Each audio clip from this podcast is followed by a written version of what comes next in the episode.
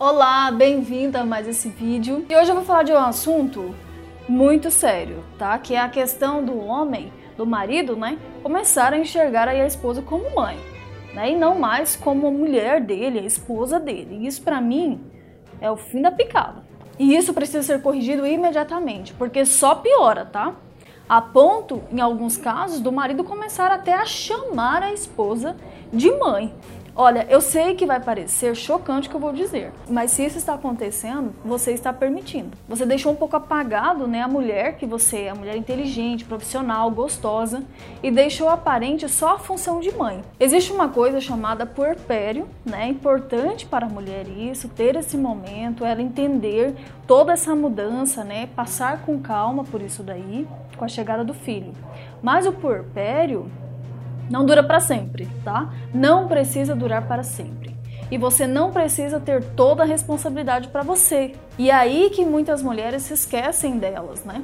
E o marido fica meio perdido também, porque não consegue encontrar mais a mulher dele. Ele só encontra a mãe, ele só vê a mãe e começa a entrar na mente dele que seu papel é só esse. E para resolver isso, primeiro, comece a cortar imediatamente o seu esposo quando ele vir com esse papo de te chamar de mãe. Já fala lá, o que é isso, rapaz? Eu sou sua mulher, me chama de gostosa, de pitel, mulherão.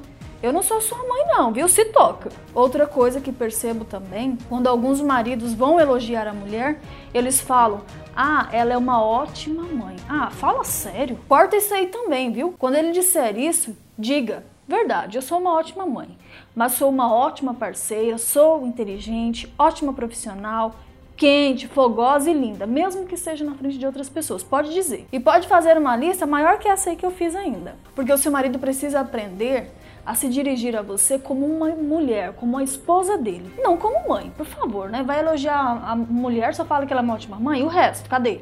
Segundo passo, pare de querer carregar tudo nas costas sozinha, tá?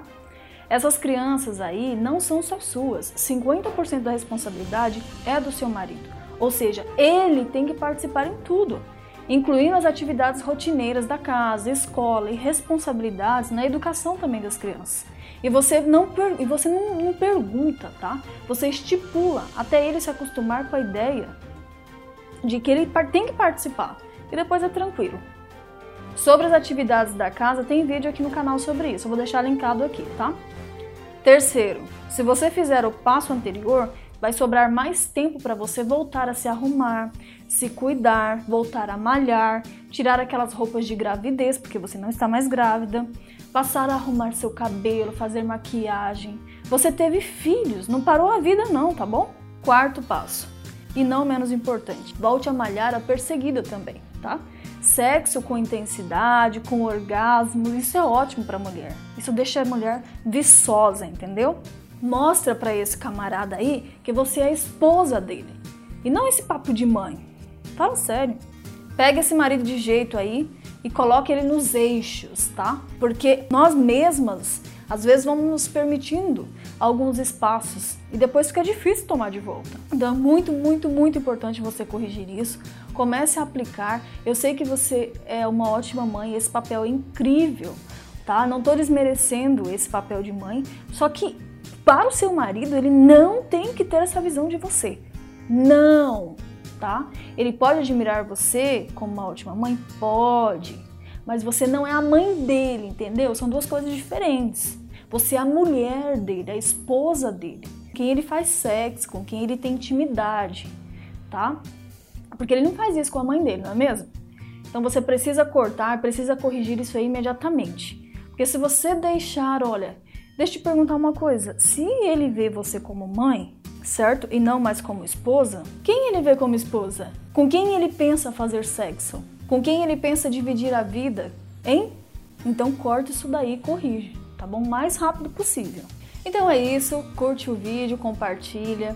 Se inscreve aqui no canal também para você ser notificada, né, dos vídeos novos. Me siga no podcast, no Spotify, no Instagram. Tem áudios que eu só mando por lá, viu? E lembre-se, com a técnica certa o resultado é bem diferente. Até o próximo vídeo. Tchau!